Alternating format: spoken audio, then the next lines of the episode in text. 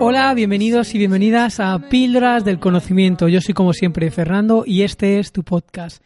Antes de todo quería empezar anunciando que en el transcurso de este tiempo, desde el último episodio hasta el día de hoy, tuve la llamada del CEO de Evox y se interesó especialmente por nuestro podcast, por Píldoras del Conocimiento, y nos ofreció apoyarnos decididamente, convertir a Píldoras del Conocimiento en un Evox Original, que esto tiene sus ventajas y tiene sus inconvenientes, como principal ventaja que es un apoyo decidido por parte de Evox para promocionar el podcast, para darle posicionamiento y darle visibilidad. Pero por otro lado tiene la parte negativa de que no va a llegar el feed de píldoras de conocimiento al resto de eh, reproductores de podcast, de podcasting, como puede ser Apple Podcast, eh, Spotify, etcétera. Antes de tomar una decisión quise consultar con la audiencia y preguntar cuánta gente nos escuchaba por iVoox y cuánta gente nos escuchaba por otras plataformas. La respuesta fue que aproximadamente el 70% de los oyentes nos escucháis desde iVoox y del 30% que no nos escucháis por iVoox eh, comentaba que más o menos la mitad eh, darían el paso de cambiarse a iVoox por escuchar eh, nuestro podcast. Entonces, en ese sentido, y es una decisión difícil de tomar, lo sé, pero en el fondo creo que no es tan habitual que el CEO de, por ejemplo, de Spotify te llame, te llame diciendo que tiene interés en tu podcast y que quiere decididamente apoyarte. Entonces, en ese sentido, vamos a apostar por Evox, por lo menos durante un tiempo, y vamos a ver qué tal sale esta apuesta. Eh, nosotros, como siempre, vamos a intentar hacer los mejores episodios posibles, con independencia de dónde lo puedas escuchar. Seguramente lo vas a poder seguir escuchando perfectamente en Evox, que por cierto ha renovado las aplicaciones tanto en Android como en iOS para todos los teléfonos de Apple. Entonces, en ese sentido, aunque pueda parecer un pelín de paso atrás al principio porque dejas de estar en todas las plataformas, creo que sí que puede ser realmente un paso muy un paso hacia adelante porque que te ayude, que te promocione, que te dé el sello de calidad de la propia iBox y que se interese por nosotros, creo que puede ser un paso hacia adelante y en el fondo también quien no se arriesga no gana. Entonces creo que en ese sentido puede estar bastante bien. Además, me pilla un poco sesgado porque he estado leyendo en este tiempo el libro de Richard Branson, el fundador de Virgin, del grupo Virgin, que fundó en, al principio una, una revista estudiantil, Student, y luego pivotó hasta crear la discográfica que todos conocemos, Virgin Records. Y en ese sentido creo que el CEO de Evox, que le venía escuchando en diferentes entrevistas que ha participado, en diferentes podcasts, cómo es la apuesta de querer eh, profesionalizar de alguna forma el podcasting o por lo menos de darle más apoyo.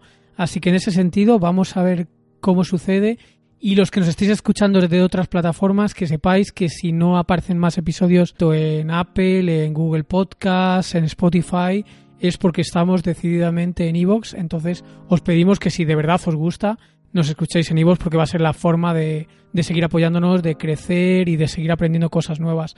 Así que como tampoco esto lo hacemos realmente por ser los más populares de, del mundo, ni por nada así, porque al final cada episodio que hacemos tratamos de aportar valor dentro de nuestras limitaciones, que seguramente nos equivocaremos muchísimas veces, nos hemos equivocado y nos seguiremos equivocando, pero bueno, lo haremos lo mejor posible y tratando de dar una visión lo más objetiva posible, lo más alejada de intereses de ningún tipo de industria.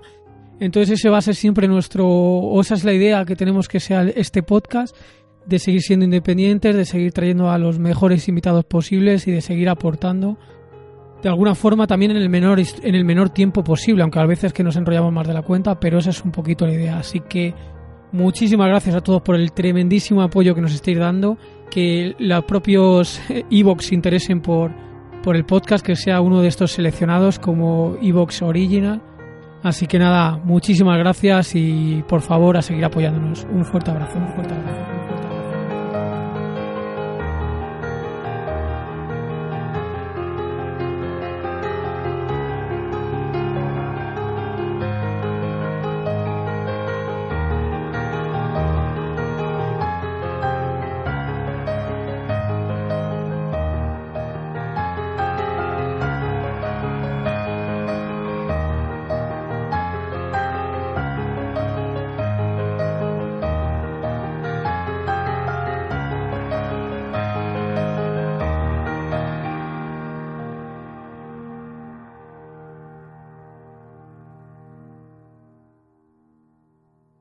Entrando en materia de qué va a ir el podcast de hoy. Bueno, es un podcast que estaba en el radar desde hace mucho tiempo.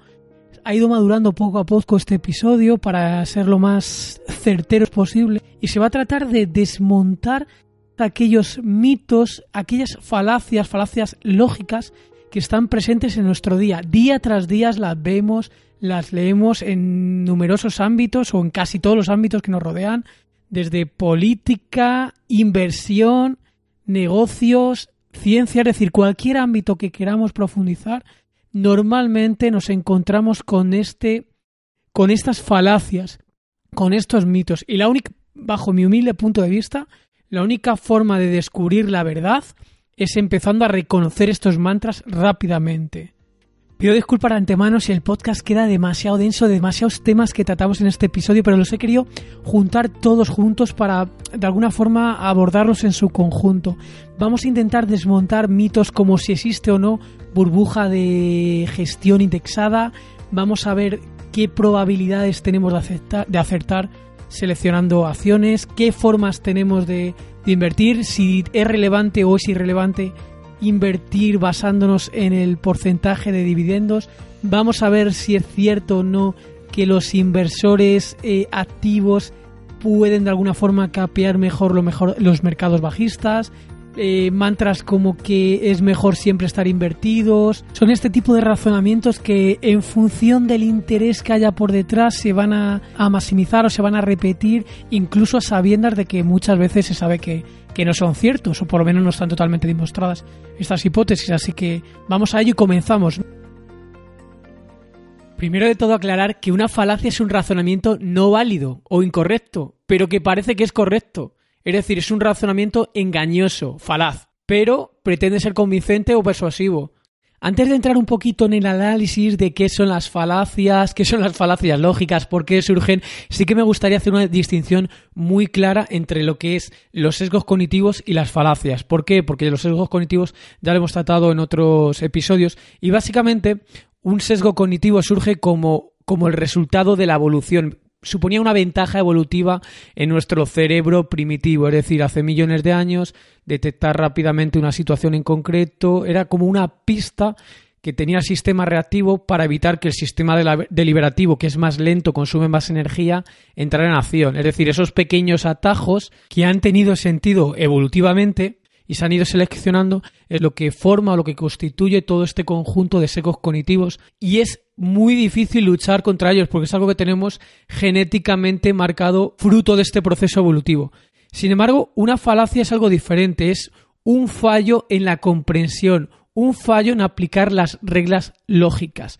Y es verdad que un sesgo cognitivo muchas veces es algo totalmente involuntario, no podemos luchar contra él, de hecho hay un sesgo que se llama el punto ciego, que es ni tú mismo eres capaz de reconocer tus propios sesgos, mientras que las falacias sí que suelen ser utilizadas voluntariamente en ocasiones para ganar discusiones, demostrar ideas, realizar ventas, convencer de tu punto de vista, incluso a sabiendas de que estás incurriendo en una falacia lógica, en una falacia formal. Esto sucede así, entonces hay que distinguir qué es sesgo cognitivo de qué es falacia. En el fondo podríamos decir que una falacia es una mentira sofisticada, ya que pretende hacerse pasar por verdad. Podríamos decir que es el arte de los buenos mentirosos. La palabra falacia proviene del latín que significa, o está en latín es falatia, y del griego que es sofisma. Sofisma es sofisticado, es decir, que pretende o puede pasar por cierto. En las reuniones, en las mesas redondas, en los coloquios, es donde te puedes encontrar claramente una explosión de falacias lógicas llevadas a su máximo exponente. De hecho, te animo a que una vez que acabes este episodio, te fijes cómo salen a la palestra una tras otra en las reuniones que puedas tener, mesas redondas, etcétera. En alguna reunión yo he hecho el ejercicio mental de tratar de identificarlas, así como los sesgos que también salen a, a colación y el resultado es realmente asombroso cuánta cantidad de, falacias y razonamientos completamente fuera de la racionalidad. A esto se le da especial importancia eh, o le dan especialmente importancia a los juristas y los abogados, ya que se fijan especialmente o tiene especial relevancia la precisión del lenguaje y el razonamiento que de él, o relacionamiento que en él se aplica.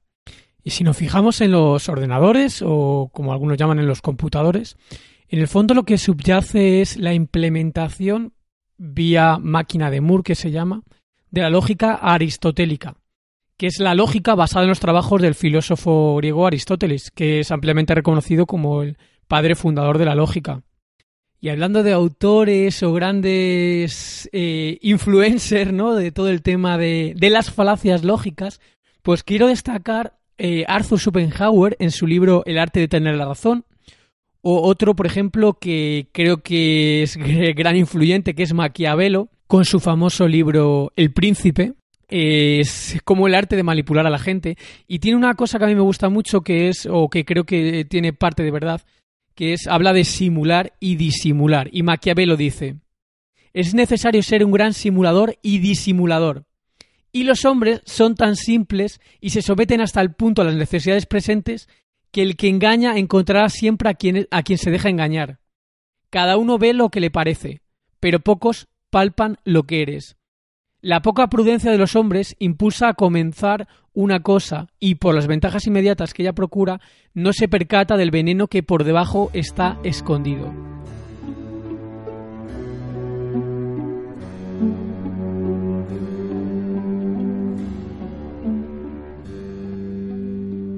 En este podcast vamos a ver algunas de las falacias que más creo que impactan o que más nos pueden repercutir. Pero vamos a verlo ya con ejemplos. Y he pedido a mi amigo David Huerga, que es profesional del póker, que me cuente algunas de las falacias que suceden en su mundo. La primera es que cuando perdemos lo atribuimos a algo externo, que enunciamos como mala suerte. Sin embargo, cuando ganamos es porque somos mejores. La vida no es diferente al póker, y por lo general cuando pierdes es por un cúmulo de no merecerlo, de no haber trabajado lo suficiente, sumado a la desviación típica, varianza, o le puedes llamar suerte entendida como un abanico de posibilidades que no podemos controlar. Esto quiere decir que nuestras acciones rara vez van a dar un resultado determinado, sino un resultado dentro de un abanico de posibilidades. La segunda falacia en el mundo del póker es pensar que cuando ganamos una cantidad determinada nos pertenece el 100% de la misma. Y es algo tan simple como que cuando apostamos el, nuestro dinero con un 80% de ganar, si ganamos nos pertenece el 80%, pero en realidad estamos recibiendo el 100%. Entender que nos pertenece tan solo una fracción es vital, porque es el mismo enfoque que necesitaremos para entender que cuando perdemos nos correspondía perder un porcentaje. Romper estas dos falacias es clave en el póker y en la vida, porque estamos reconociendo que no tenemos el control de todo, pero en el fondo este es el primer paso para tener el control sobre nosotros mismos y nuestras emociones. Muchas gracias David Huerga de Falla con éxito por tu comentario de profesional del póker. Básicamente David está haciendo alusión a dos falacias. Por un lado sería la ilusión de control. Esto sucede también mucho en el mundo de la inversión. Cuando le has metido muchas horas a algo o incluso eres trabajador de la propia compañía en la que estás invirtiendo, piensas que tienes una mm, repercusión directa en lo que vaya a suceder en el precio de la acción y realmente no lo tienes. La siguiente falacia que reconozco en lo que comenta David tiene que ver con el endowment effect o efecto dotación, que es básicamente es una hipótesis por la cual las personas atribuyen más valor a las cosas que realmente ya posees. Es decir, tú lo que ya poses tiendes a sobrevalorarlo. Esto en el fondo se debe a un tema psicológico que tenemos que se conoce como aversión a las pérdidas, que lo estudió bastante Daniel Kahneman. Y una tercera cosa que reconozco, que más bien lo definió Richard Thaler, Richard Thaler escrito, que son lo que se conoce como las carteras mentales. También le llaman algunos contabilidad mental. Yo básicamente el ejemplo que tengo en esto siempre es cuando tú entras a un casino con 50 euros en tu bolsillo derecho y de repente ganas otros 50 euros y lo metes en tu bolsillo izquierdo. Para ti son como dos cantidades diferentes. Puedes perder la del, la del bolsillo izquierdo porque lo consideras, por así decir, entre comillas, dinero de la casa, pero lo que realmente te dolería es perder dinero del bolsillo derecho, ¿no? Cuando realmente en el fondo ambos, el dinero del bolsillo derecho y el dinero del bolsillo izquierdo, es dinero que has ganado, bien sea en el casino o fuera del casino, te pertenecen ya y lo podrías juntar en el mismo bolsillo, pero nos hacemos estos atajos mentales o estas falacias de razonamiento en el cual consideramos que el dinero de la casa lo podemos perder, el dinero que hemos ganado en el propio casino. También más ejemplos de contabilidad mental que suceden este tipo de cosas. Bueno, pues cuando vas a pedir un crédito de consumo y calculas cuánto será la cuota que tendrás que pagar al mes. No miras la tasa de interés que te están cobrando, no te das el tiempo de reflexionar y simplificas tu análisis para, pues eso, para cubrir una necesidad inmediata. Una de las falacias más poderosas y más presentes en general en cualquier tipo de discurso, ya sea público o privado, y además en esta, como dijéramos, es fruto de que colisionan la, la, interacción de varios sesgos cognitivos, es lo que se conoce como la falacia de prueba incompleta. En inglés también se le conoce como cherry picking. Y es la acción de citar casos individuales o datos que parecen confirmar la verdad de una cierta posición o proposición a la vez que se ignora una cantidad de evidencias de estos casos relacionados o información que pueden contradecir la posición. Es decir, es un tipo de falacia de atención selectiva, fruto de la interacción de varios sesgos cognitivos como el de confirmación, disponibilidad, ilusión de control, etc. Tratas de buscar lo que confirma tu idea y dejas de lado todo aquello que puede invalidar o puede destruir tu postura actual. Además, esta falacia se puede observar en numerosas otras falacias lógicas. Por ejemplo, la falacia de prueba anecdótica, que tiende a no considerar grandes cantidades de datos en favor de aquella evidencia que se conoce personalmente. Esta falacia es además reforzada cuando se junta o se mezcla con el sesgo de autoridad, como vamos a ver en este ejemplo. Mi primo, supongo que sabrá, claro. Y entonces dijo, oiga, he traído aquí a diez de los más importantes científicos del mundo y ninguno me ha garantizado el tiempo que iba a hacer mañana en Sevilla. ¿Cómo alguien puede decir lo que va a pasar en el mundo dentro de 300 años? No lo sé. Es decir, eh, no lo sé. Es un asunto al que hay que estar muy atentos. Pero, en fin, tampoco lo podemos convertir en el gran problema mundial.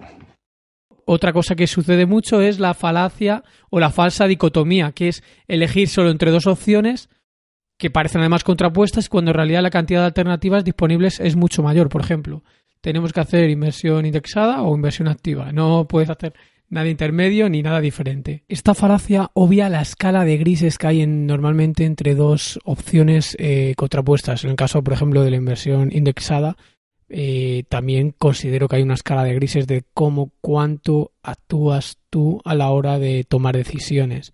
Desde no hacer absolutamente nada, simplemente decidir dónde invertir, en qué momento inviertes. O sea, decir, puedes eh, pasar por toda una escala de grises y al final si te estás olvidando en general en todos los ámbitos de la vida la escala de grises, te estás dejando muchos matices que quizás son lo más importante. Mencionando algunas de las falacias más importantes antes de entrar luego en todo el tema de lo que yo considero que son falacias o mitos en el mundo de la inversión y que están ampliamente eh, generalizados y que ha habido bastante polémica estos últimos tiempos. Eh, sí que quería comentar un poco, para entender luego un poco lo que va después, cuáles son estas principales falacias que, o a nivel lógico que se incurren. Ya hemos mencionado algunas como el cherry picking, pero otra que se ve a menudo, muy a menudo, especialmente en política, es el de falsa causa. Y es que has presumido que una relación real o percibida significa que una es la causa de la otra. Es decir, es lo de siempre, es lo de causa o correlación, correlación o causa. Porque haya una correlación entre dos variables durante un intervalo de tiempo no indica necesariamente que una sea la causa de la otra. Ejemplos que vemos a diario. En mi legislatura el paro se ha reducido al 5%. Bueno, porque se haya reducido al 5% no tiene por qué ser porque tú lo hayas hecho bien, puede obedecerse a, obedecerse a muchas causas. O este año he hecho un más 25%, soy un gran inversor. Bueno, puedes haber hecho un 25% y puede haber sido suerte, condiciones del mercado, etcétera. Una falacia muy muy similar a esta falsa causalidad, incluso se podría decir que es lo mismo, es lo que se conoce como arenque rojo o sofisma de pista falsa que viene a ser evitar el tema principal presentando otro ligeramente similar. Esto permite cambiar el enfoque hacia algo que puede resultar más atractivo, es decir, se mezclan dos cosas colaterales. Ejemplo, el gobierno está centrado en la calidad de la educación, así que insto a la oposición a votar a favor de los presupuestos de educación. Es decir, puede que ambas causas no estén relacionadas, pero al poner las, las dos frases juntas en la misma oración, sí que parece están relacionadas, o sea, que son afirmaciones vinculadas, cuando no tiene por qué ser. O sea, no tiene que ser que tú hagas un 25% que seas un gran inversor, ni que por tú hayas tomado las riendas en esta legislatura se haya reducido el paro al 5%, tampoco es cierto que porque tú te estés centrando en la educación eh, haya que votar a favor de los presupuestos de educación. Es decir, es este arenque rojo como despista, ¿no? El sofisma de pista falsa. Y se usa constantemente, claro.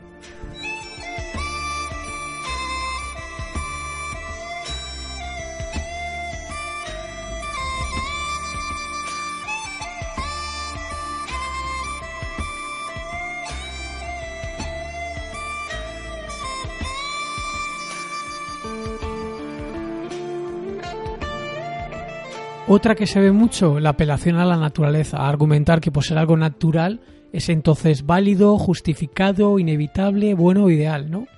O vamos a cenar a un restaurante vegano, mi salud es primordial, ese tipo de cosas. Otra cosa que se suele ver mucho es el razonamiento circular, que es construir un argumento circular cuya conclusión ya está incluida en la premisa. Este, este tipo de razonamiento es que admite las demostraciones más inverosímiles, como contradicciones matemáticas. Ejemplo, diría un creyente, Dios existe. Y le dice el no creyente, ¿por qué deberías creerlo? Dice el creyente, porque la Biblia dice que Dios existe. Y el no creyente dice, ¿por qué deberías creer lo que dice la Biblia? El creyente, porque la Biblia está inspirado en la palabra de Dios. Como vemos, es un razonamiento circular que en la propia premisa demuestra todo el siguientes enunciados que vayas, que vayas haciendo. Otro que se ve mucho y que normalmente acierta, pero no tiene por qué, ¿Por qué? Es el término medio, que es sostener que el punto medio entre dos extremos es siempre el correcto. Por ejemplo, decir como todo en esta vida, todo sin abusar es bueno. Otro que se ve mucho, y yo creo que Ahram sabe mucho de esto, que es el alegato especial. Es, eh, has hecho una excepción cuando tu argumento se mostró equivocado. Lo que se suele decir, la excepción que confirma la regla. Yo soy un gran inversor, pero quebré mi quebró mi fondo porque en este caso concreto no convenía para mi estrategia. Lo otro que se ve muchísimo a todos los niveles es la falacia de incomprensión, que es por encontrar algo difícil de entender o desconocer cómo funciona, piensas que es probablemente lo correcto.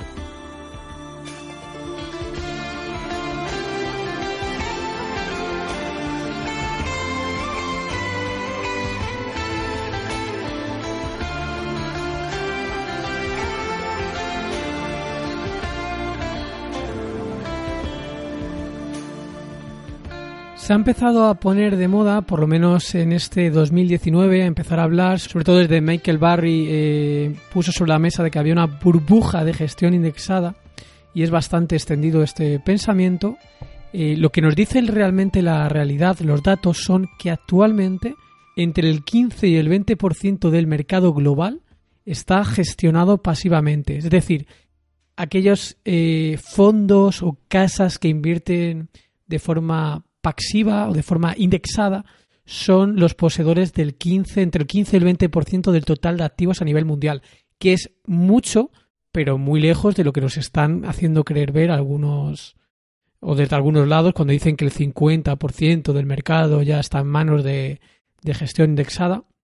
El dato es que entre el 15 y el 20%. Pero es que luego resulta que el porcentaje de activos en gestión indexada no establece el precio. Es decir, da exactamente igual que haya 60, 70, 30, 25% de, de posesión de activos por estos instrumentos, por estos inversores ingresados. Es que eso no establece el precio. Lo que establece el precio es la negociación diaria, es decir, la oferta y la demanda. Tenemos que ver que, por ejemplo, un inversor eh, que invierta mediante una indexación, sobre todo ordenado por capital, no va a hacer prácticamente o casi nunca se va a mover muy muy poquito porque se va reordenando el solo, especialmente ya os digo cuando es por capitalización. Y hay que tener en cuenta que en este trading diario de precio de activos, en esta negociación de oferta y demanda, que es lo que establece el precio, eh, solo representa la indexación el 5%. O sea, el 5% de los inversores indexados actúan de alguna forma en la negociación del precio diario. O sea, es muy bajo el 95% del trading diario, ese descubrimiento de precio, está dominado por algún tipo de decisión que no está ligada a índices. Puede ser eh, factor investing, quantum investing, viene a ser lo mismo, eh, inversión aleatoria, por corazonadas, análisis técnico, value investing, o sea, mil formas. Pero la forma que, por así decir, que interviene en la negociación del precio fruto de la inversión indexada es solamente el 5%.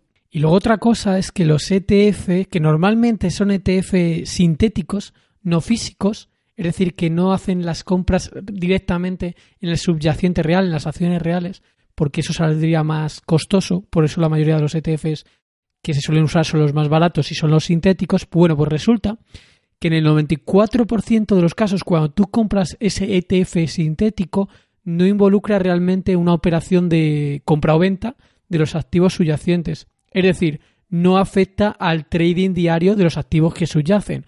Eso es uno de los motivos adicionales porque el, solamente el 5% de la negociación de precios interviene en la gestión indexada. Es decir, ¿hay burbuja de, ¿hay burbuja de eh, inversión indexada? Bajo mi punto de vista y respuesta corta, no. Entendido como burbuja, como que está influyendo en el aumento del precio de los activos, como nos están queriendo hacer ver desde algunos lados. Porque es que la gestión indexada no implica un aumento del precio. Y de hecho, se ve, hay numerosos estudios que cuando una compañía, una acción, entra en un índice que no, estaba, no formaba parte de él, por ejemplo, imaginemos una compañía entra en el SP500, pues resulta que al principio sube un poquito el precio, los primer, el primer al principio y luego vuelve a caer a su estado normal. Y de hecho es que si esto sucediera siempre, que aumentaría siempre el precio al entrar en un índice o aumentara siempre más del 50% de los casos, podríamos usar estrategias del estilo de lo que se supone que usa James Simons, ¿no?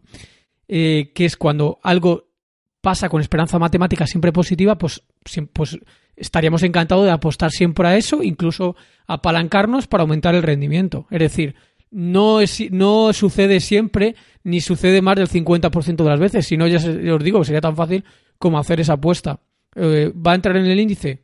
Pues nada, metemos dinero antes de que entre. O sea, respuesta corta de si existe burbuja de inversión indexada. Bueno, si entendemos burbuja como que alteran de alguna forma los precios de, la, de los activos que cotizan, sería no. Si nos referimos a burbuja de si existe en general, bueno, existirá si existe en el mercado. O sea, al final eh, la inversión indexada está replicando el mercado, entonces si el mercado está en, un, en una fase de burbuja, pues la inversión indexada estará sujeta a esa, a esa propia burbuja, ni más ni menos. Y la respuesta larga es que el porcentaje de activos sobre el total en manos de instituciones que gestionan pasivamente no tiene repercusión en el proceso de descubrimiento de precios, en el que apenas representa solo el 5% del volumen total de la negociación.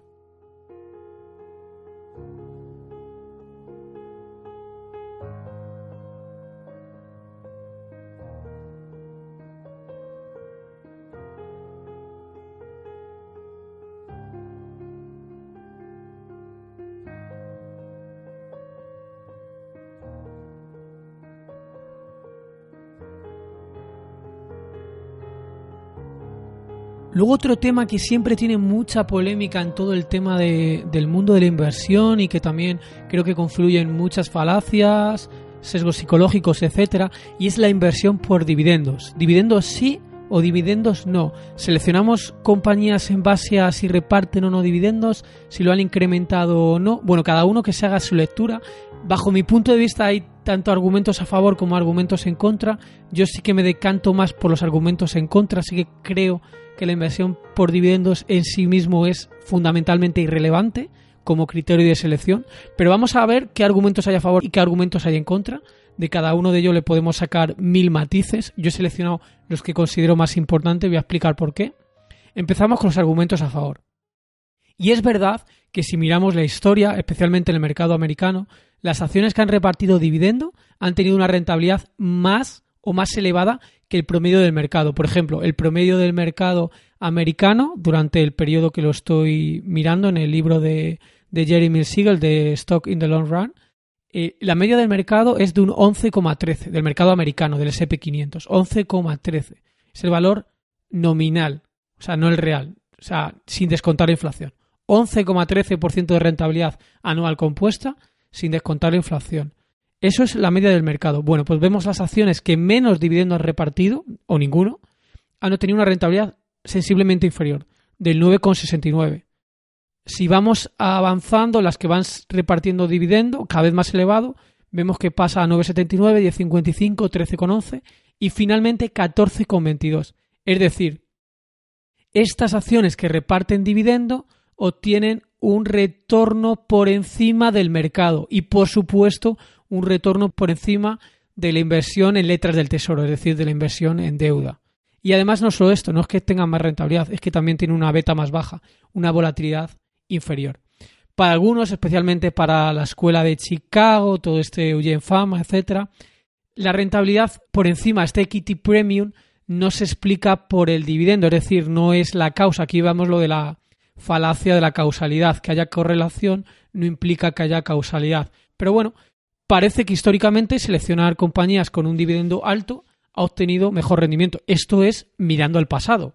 Lo que vaya a suceder en el futuro puede que sea diametralmente opuesto. De hecho, lo dice mucho John Bogle, que dice que los factores que han funcionado en el pasado, precisamente por eso, deberían de, deberían de dejar funcionar en el futuro, porque la mayoría de inversores los conocen y entonces al conocer lo que han sido más rentables, pues tienden más a comprarlos, con lo cual son más demandados, con lo cual eh, ya tendrían un, precio más elevado y por lo cual el rendimiento a futuro sería eh, inferior. Bueno, no lo sabemos. Sí que verdad que históricamente, seleccionando las que han tenido un rendimiento por dividendo más elevado, pues han tenido una beta más baja, es decir, una volatilidad más baja y también una rentabilidad mayor. Pero es que en general, si extendemos un poquito más el concepto, no solamente a las empresas que reparten dividendos, sino a las empresas que tienen payouts más altos. Bueno, más que payouts más altos, que tienen un shareholder yield más alto. ¿Qué es el shareholder yield? Pues es la suma de lo que se gasta la compañía recomprando acciones y pagando dividendos. Ambas formas son, de alguna forma, opciones para pagar a los inversores. Uno es directo, que es pagándole dividendos, y otra forma es recomprando acciones, que es la de recomprar acciones es una forma de pago indirecta. ¿Por qué? Porque tú cuando recompras acciones lo que tienes es menos acciones en circulación, por lo tanto el que se ha quedado con su acción, que no se la vendió a la empresa, pues entonces tiene un, trocito más grande de tarta. ¿Vale? Entonces es, como tiene un trocito de tarta más alta, en teoría estás pagando al pagando al, al accionista. Para mí, si soy sincero, me parece un simple ajuste contable. ¿Por qué? porque cuando te están recomprando acciones o la compañía está recomprando acciones, resulta que está gastando su caja en comprar acciones a otros inversores, es decir, quitándolas de circulación. Con lo cual, el resto de inversores tienen un trocito más grande de la compañía, o sea, su acción representa más porcentaje de la compañía, pero de una compañía que tiene menos caja, porque se la ha comprado, se la ha gastado en recomprar esas acciones. Es decir, la recompra de acciones sí que hace de alguna forma que contablemente aumente los beneficios, los beneficios por acción, quiero decir. Eso hace que aumente los beneficios por acción, pero, pero en sí mismo, tanto repartir dividendo como recomprar acciones, que es mi point, mi argumento, es que en sí mismo no quiere decir nada. Es depende de en qué caso lo has hecho, es decir, qué política de asignación capital, lo, en qué política de asignación de capital lo has empleado. Eso determinará si crea o destruye valor, pero en sí mismo no genera ningún valor. Por lo que hemos dicho, reparte dividendos, entonces tú eh, tienes acciones de una compañía que tiene menos caja, ¿vale? Aunque a ti te hayan dado el dinero. Y por otro lado, si has recomprado acciones, tienes más porcentaje de una compañía con menos caja, de una compañía que en teoría vale menos. Aquí es donde entra en juego la falacia de las carteras mentales de Richard Thaler que comentamos cuando entraba un jugador en el casino. Pues vemos que las compañías que tienen un shareholder más alto, es decir, que se han gastado, que han pagado más accionistas, bien sea de forma directa o indirecta, han obtenido un performance, un rendimiento mucho mayor que el resto del mercado. Otro argumento clave a favor del reparto de dividendos es que los inversores pueden obtener rentabilidad de su inversión de dos formas, bien sea cobrando dividendos, bien sea vendiendo más caro del precio que has comprado, ¿no? Es decir, una revalorización en el precio de tu acción o del activo en el que has invertido. Bueno, pues resulta que la, esa revalorización o esa ese valor de ese activo es algo muy subjetivo que, obedece un poco a la opinión y las expectativas o el análisis cualitativo del agregado de los partícipes del mercado y depende de muchos factores, entre ellos normalmente de la contabilidad Y la contabilidad, como ya hemos visto en, en el episodio anterior, puede estar tremendamente maquillada y ser incluso hasta fraudulenta. Entonces, eh, esas expectativas sobre el futuro de la compañía pueden ser completamente irreales, pueden ser mentira. Sin embargo, lo que es tangible y real es el cobro de dividendos, que es algo real. Esto es, tú puedes estar en una compañía que se está multiplicando por 5, por 10, por 20, nunca la vendes porque quieres que el interés compuesto haga su trabajo, además no quieres ni siquiera que reparta dividendos y si de repente se destapa que es un fraude, que toda la contabilidad es mentira, puede caer a cero en muy breve instante de tiempo y tú por todo ese camino no has cobrado ningún dividendo. Entonces este es un argumento muy de peso que usa o que emplean la gente que es especialmente propensa a seleccionar compañías por dividendos. También puede ser gustarte la inversión por dividendos porque eres ya una persona que quieres vivir de las rentas, es decir, que no estás en fase de acumulación, estás en fase de rentista, de, de descender la montaña. Entonces, simplemente por ese motivo te gusta seleccionar compañías que reparten dividendos. Además, otra causa para algunos inversores, el hecho de que las compañías distribuyan los beneficios o los flujos de caja libre entre sus accionistas, le permiten ver la inversión en renta variable como un sistema que no sigue un modelo de,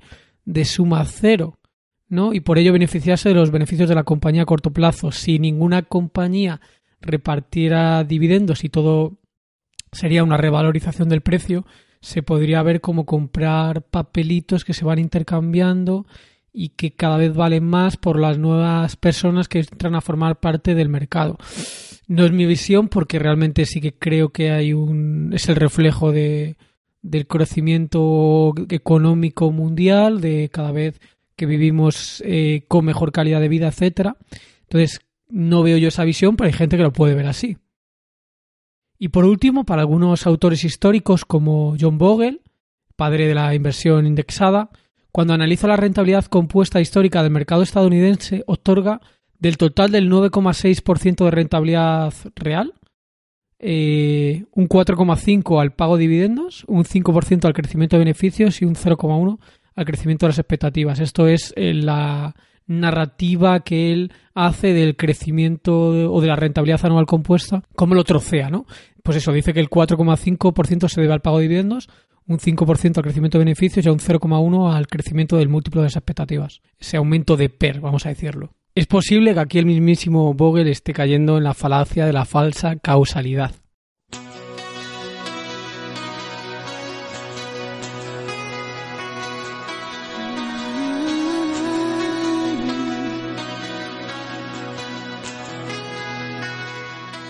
Bueno, ahora que ya hemos visto los argumentos que para mí tienen más sentido o tienen más peso a favor de la inversión por dividendos, vamos a ver los argumentos en contra. Yo me posiciono más en este tipo de argumentos, aunque los anteriores también los tengo en cuenta y creo que tienen cierta, cierto peso, cierto factor. En cuanto a argumentos en contra, y es por lo que yo me posiciono, bueno, yo creo que el pago de dividendos sistemáticamente en sí mismo no crea valor. Por ello es irrelevante. Lo importante a tener en cuenta es la creación de valor presente y futuro de la, futura de la compañía. Es cierto que una buena asignación de capital puede que sea la de repartir dividendo, habiendo analizado y descartado el resto de opciones posibles, como reinvertir en el propio negocio, aumentar más caja, comprar otras compañías, o reducir la deuda, o recomprar acciones. En ese caso, en caso acertado de reparto de dividendos, que sea en una política de asignación correcta, la empresa sí estaría creando valor para el accionista pero simplemente el hecho de repartir dividendos sin haber analizado lo anterior, para mí es totalmente irrelevante. Es un ajuste contable, como ya hemos comentado, es la empresa disminuye la caja y la entrega a los eh, accionistas. Normalmente, cuando se reparten dividendos en una compañía, el precio de la acción cae esa misma cantidad, al disminuir la valoración que tienen los inversores de la compañía, dado que ha disminuido su caja con la cantidad que ha repartido. Ojo, esto estoy aquí yo mismo quizás incurriendo en una propia falacia, porque digo que normalmente cuando se reparten dividendos en una compañía el precio de la acción cae. Esto no tiene por qué ocurrir siempre así. Y además sucede de forma análoga cuando se recompra acciones. En ese caso, los accionistas tienen más parte o más porcentaje de la compañía que previamente, dado que la compañía ha recomprado acciones, pero de una compañía con menos caja. O sea, volvemos a decir lo mismo. Es un mero ajuste contable. Se creará valor si es la política de asignación correcta. Y esto es algo muy subjetivo. Por ejemplo, sería una política de asignación correcta recomprar acciones cuando está por debajo de su valor intrínseco, pero esto ya en sí mismo supone que es subjetivo el valor intrínseco y supone también que el mercado no es eficiente o no es eficiente en el 100% de los casos para asignar eh, valor a los activos, que bueno, ya luego lo veremos. Luego, por otro lado, el pago de dividendos es ineficiente fiscalmente, ya que dicho cobro, el cobro del dividendo, incurre en un gasto fiscal. Si se quiere reinvertir de nuevo, eh, al haber incurrido en estos gastos fiscales, estamos de alguna forma torpedeando la, capitalización compuesta, es decir, el interés compuesto. Además, siguiendo esta argumentación, uno mismo se puede hacer, entre comillas, dividendos caseros, vendiendo algunas acciones en el momento que te sea más oportuno, tanto, porque, por el, tanto por el precio de la acción como por una posible optimización fiscal de alguna forma de compensar pérdidas con ganancias de años anteriores o de ese mismo año.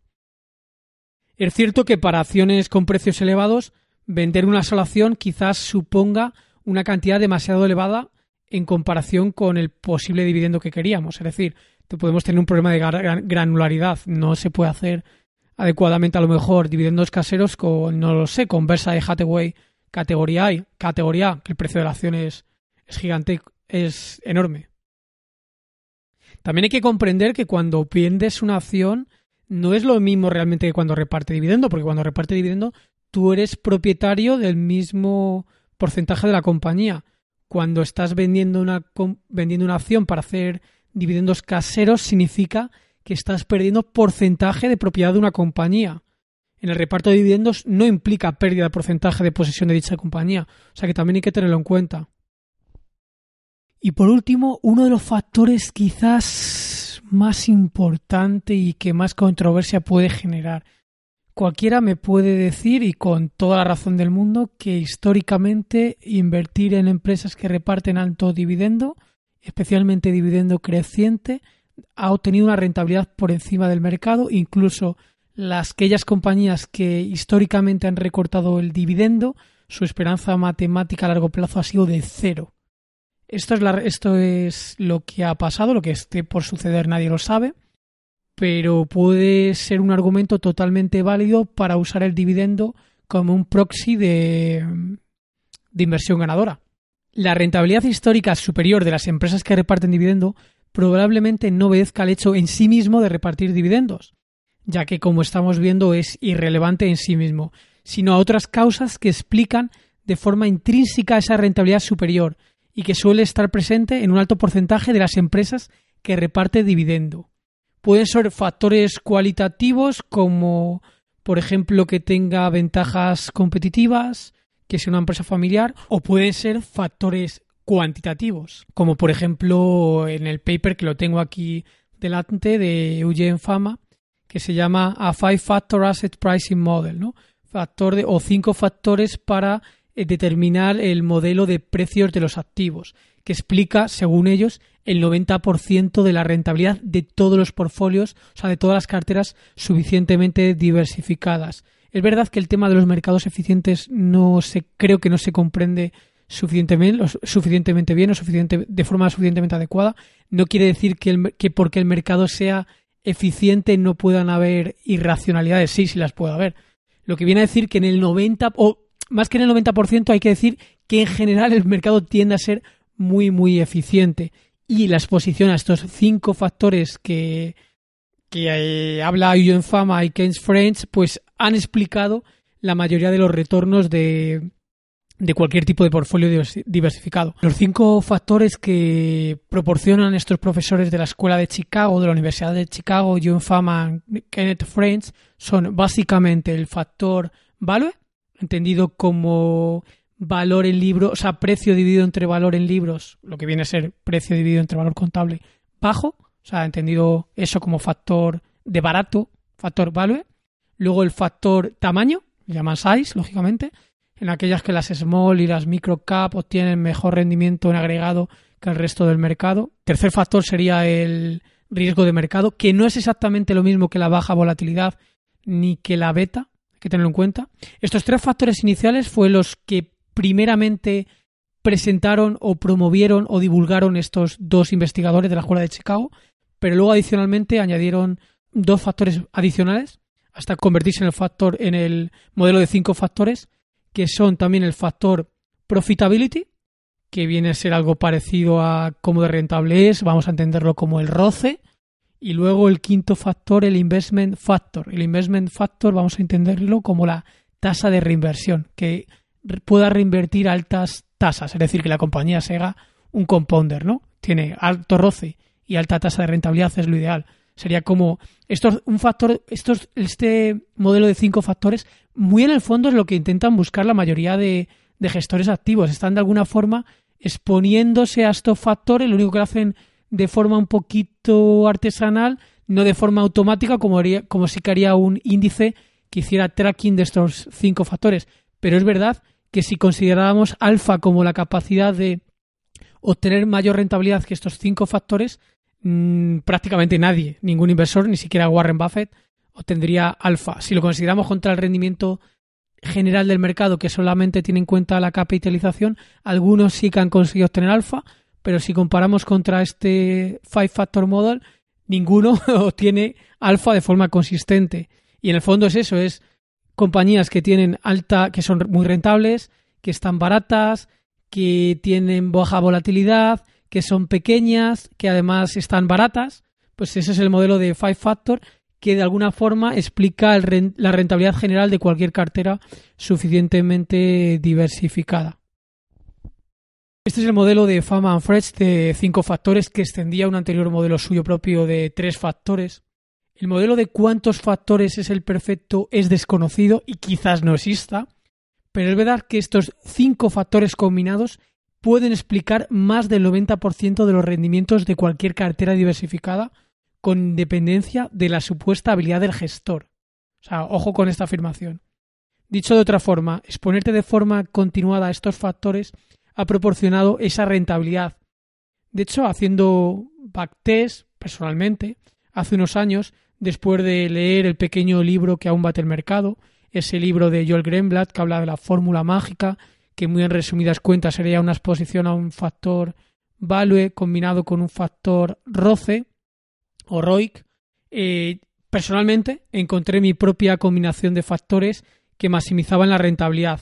Y así lo cuento en el pequeño curso de la inversión paciente y racional, que básicamente son los factores que yo encontré que maximizaban esa rentabilidad histórica, mirando al pasado.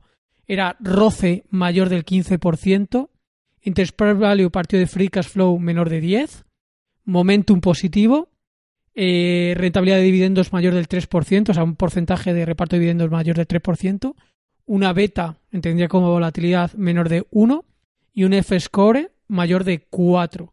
O sea, lo que estaba intentando hacer es encontrar empresas rentables por el roce, baratas por ese Enterprise Value Free Cash Flow, con tendencia positiva, ese momentum, con reparto de dividendos mayor del 3%, era por a, como hemos visto, las empresas con mayor dividendo, que repartían dividendos altos, históricamente han tenido mejor rentabilidad. Una beta baja, que normalmente es un factor que aumentaba la rentabilidad. Y el F-Score del profesor Pitrowski, que lo que hacía es que seleccionar las empresas con finanzas potentes. Es decir, estábamos quedándonos con empresas baratas, rentables, con tendencia positiva, con baja volatilidad y con una potencia financiera elevada. Bueno, pues combinando estos factores ya obtenía un 34% de rentabilidad en cualquier periodo temporal. Hay que decir que estos factores no tienen por qué seguir funcionando en el futuro, pero de alguna forma fue mi primera aproximación a esta inversión quant o cuantitativa. Por eso, de que este podcast va de falacias, eh, creo que es bueno no incurrir tampoco en la falacia de la falsa dicotomía, es decir, que solo podemos hacer un tipo de inversión, y la contraria no se puede hacer, creo que es mejor explorar cualquier camino y no ser dogmático, porque realmente creo que ser dogmático, ser extremista y el no dudar de todo, lo que te hace es limitar tu capacidad de mejora personal. Entonces yo recomiendo explorar cualquier tipo de estrategia y que cada uno saque sus propias conclusiones.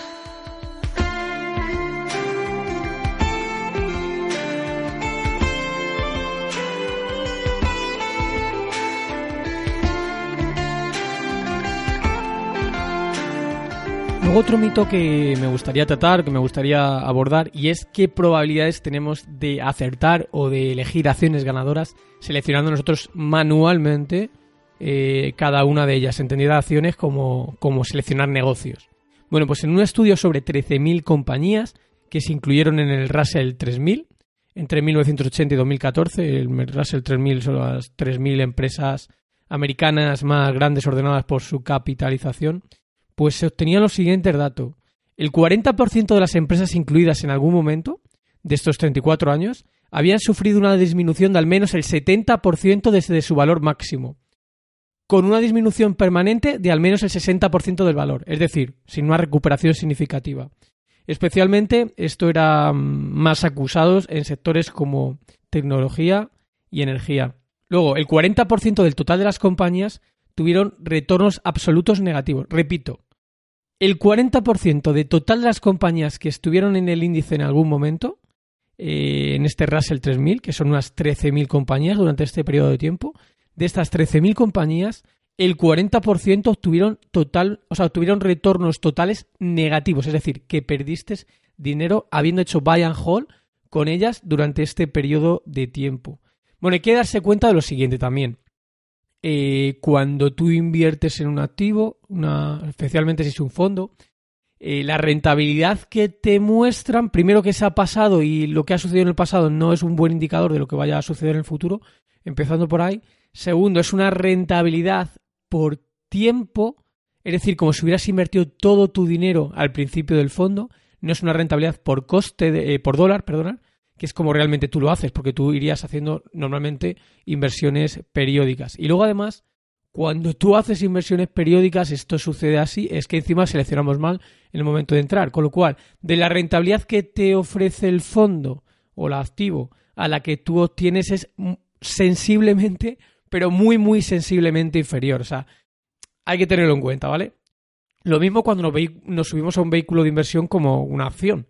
Es que realmente elegimos normalmente mal. Y, no es tan bueno el, o sea, decimos, vale, es que el mercado en agregado sí ha subido, el mercado mundial en agregado ha subido una tasa de, no sé, del 6,6% real, quitando la inflación, pero eso es en agregado. Resulta que haciendo buy, buy and el 40% del total de las compañías en este periodo de tiempo habrías perdido dinero. Y me podrías decir, bueno, pues no hacemos and hold, intentamos ir saltando de una a otra. Pero es que cuando estás saltando de una a otra es precisamente lo que sucede, lo que estoy comentando, de que obtenemos menos rentabilidad porque elegimos mal, mal los momentos. Seguimos, el 67% del total de las compañías tuvieron retornos por debajo del índice. Ojo con esto también, ¿eh? El 40% nos supusieron pérdidas, pero el 67% del total de las compañías tuvieron retornos por debajo de este índice Russell 3000. Y para mí lo más importante de todo, solo el 4% de las compañías contribuyeron a aportar al índice los retornos. Es decir, solo un 4% de las compañías justifican eh, un rendimiento en agregado por encima del rendimiento de las letras del tesoro. Es decir, solo el 4% de las compañías eran las que tiran de forma masiva del índice para arriba para conseguir este equity premio, ¿no? Esta, esta rentabilidad por encima de las, del activo de, las letras del tesoro, por así decirlo. O sea, como vemos, seleccionar acciones no es tan fácil y no siempre es tan ganador. Ya hemos visto qué problemas tienen. Si te gusta este podcast, no olvides dejarnos tu like, tu manita arriba y tu comentario. Ayudará a que llegue a mucha más gente y a nosotros nos hace muy felices. También puedes visitarnos en nuestra casa en internet, que es píldorasdelconocimiento.com, donde solemos dejar los guiones de los episodios. Enlazamos a nuestro Twitter, que es también Píldoras del Conocimiento, y os dejamos algunas de nuestras recomendaciones. Son algunos de los recursos que más valor nos han aportado a nosotros como cursos, libros y dispositivos y consideramos que a lo mejor a ti también te pueden aportar muchísimo valor. Otra error, mito o falacia que veo con el tema de la inversión es que muchas veces se ve la inversión como una herramienta de generación de capital en pos o para la búsqueda de libertad financiera. Bueno, y la realidad es que la, la, inversión en renta variable no es eso, especialmente cuando tu capital no es muy grande. Hay que tener en cuenta que la posible rentabilidad que tengas de tus ahorros con poco dinero, entendido como que tener menos, no lo sé, de 200.000 euros invertidos, no es tanto, o sea, lo que le puedes sacar fruto del interés, o sea, sí que vas a sacando fruto del interés compuesto paso de los años, pero es una forma, es una de las formas más lentas de generar ingresos. Eso es la realidad. Vamos a verlo con un ejemplo, este, esta cera lenta de la inversión. Eh, si empiezas a invertir 5.000 euros con un rendimiento anual de real del 4% en 20 años, habrías obtenido una rentabilidad de 5.955 euros que es poquísimo dinero para tanto tiempo, para 20 años. Sin embargo, si tienes ya 500.000 euros, puedes de alguna forma comprar un sueldo anual de 20.000 euros de forma totalmente pasiva si estás invertido en un, en un índice mundial, por ejemplo. Con esto que quiero decir que lo más importante bajo mi punto de vista es darle prioridad a aumentar tus ingresos antes que a comprar acciones o participaciones en fondos de, de inversión. Por ello, creo que es más importante invertir en uno mismo, formarte, vivir experiencias, aumentar tus fuentes de ingresos, etcétera. Es decir, ir construyendo ese capital que en el largo plazo sí que eh, fruto del interés compuesto te permita obtener rendimiento. Así que digo que es mejor hacerlo poco a poco porque vas aprendiendo y vas cogiendo esos hábitos. Al final todo es cuestión de hábitos pero no pienses que invertir, sobre todo al principio, que no tienes un capital muy grande ni mucha experiencia, es, una, es un generador de capital muy elevado.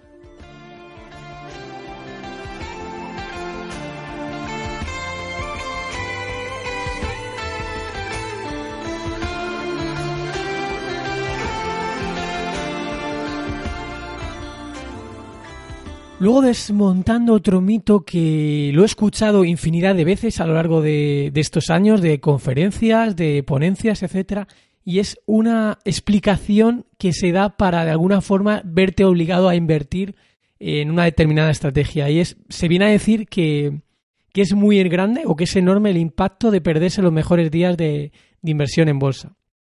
Tengo aquí un gráfico engañoso delante que dice que si estás invertido todos los días, bueno, esto es un gráfico desde 1985 a 2015 del SP500, es un periodo en concreto, pero bueno, nos hacemos una idea. Dice que estando invertido todos estos días hubiera obtenido un rendimiento anual compuesto, o sea, un KGR del 7,86%. Si te pierdes los mejores días, baja 5,27. Si te pierdes los 20 mejores días, baja 3,56. Si te pierdes los 30 mejores días, a 2,09 y así sucesivamente. Hasta si te pierdes los mejores 50 días, ya entras en rendimiento negativo. Esto es lo que nos dicen siempre. Pero lógicamente esto es una absoluta eh, falacia.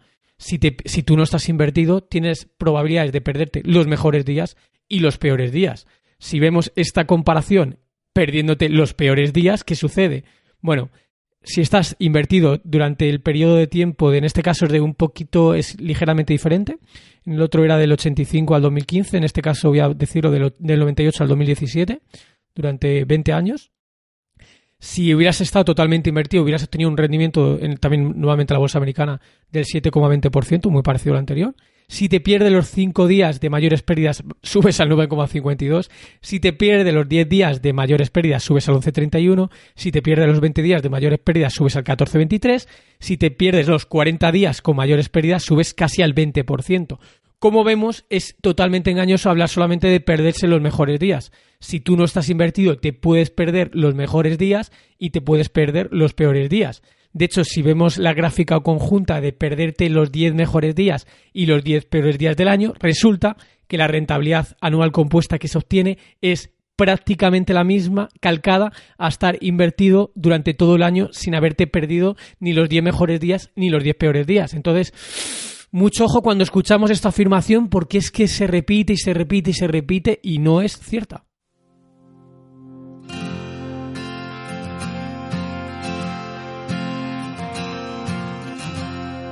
¿Quién canta para ti desde que no estoy? ¿Con quién bebes tequila cuando no te sientes bien? ¿Quién te dice al oído quédate? ¿Con quién compartes ese calendario?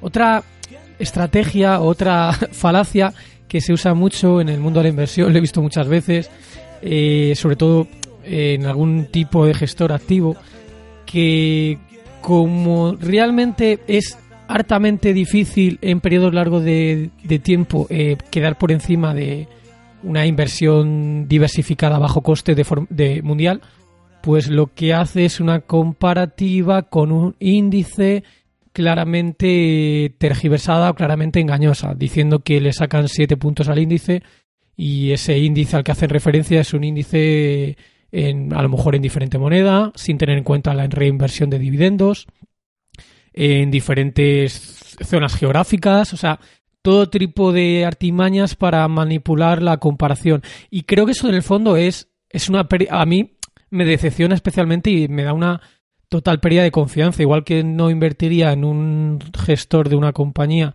en un management que está manipulando la contabilidad, que está dando una imagen distorsionada, tampoco invertiría de la mano con un gestor que está, mm, dijimos, siendo demasiado promocional y no está siendo realista cuando realmente él sabe que, porque lo sabe de sobra, que no es la comparación que tiene que hacerse. O sea, si en ese caso, humilde punto de vista es que es mejor que no haga esa comparación, porque para hacer una comparación que es realmente engañosa, diciendo que está siete puntos por encima del índice de forma consistente, es, no, es, no es cierto, es falta a la verdad. Entonces, eh, mucho cuidado cuando nos presentan este tipo de gráficas porque me he dado cuenta que en la mayoría de los casos son gráficas completamente promocionales que no se ajustan para nada a la realidad. Y luego es que aunque la comparativa fuera cierta, estuviera bien hecha, hay que tener en cuenta que esa no es la rentabilidad promedio que obtiene un inversor que está invirtiendo en ese activo, en ese fondo, porque esa es una rentabilidad temporal, no por dólar,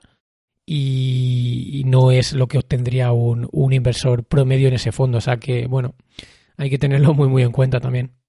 Bueno, pues con esta última falacia, con este último mito, acabamos el episodio de hoy. Esperamos o espero que te haya sido muy útil. A mí, desde luego que sí. Por supuesto, puede haber que haya diferentes opiniones de muchos aspectos. Es lógico, es saludable. Aquí simplemente se ha ofrecido un punto de vista, el que nosotros consideramos que es el correcto. Quizás en un futuro consideramos que no. Y sería sano cambiar de opinión porque eso significa que has ido mejorando. Así que nos vemos en próximos episodios. Lo único recordarte que no se te olvide darle tu manita arriba, tu corazoncito, compartir y recordarte que nos puedes seguir escuchando en iVoox. Y nada, nos vemos en futuros episodios que van a venir con interesantísimas entrevistas. Un fuerte abrazo a todos.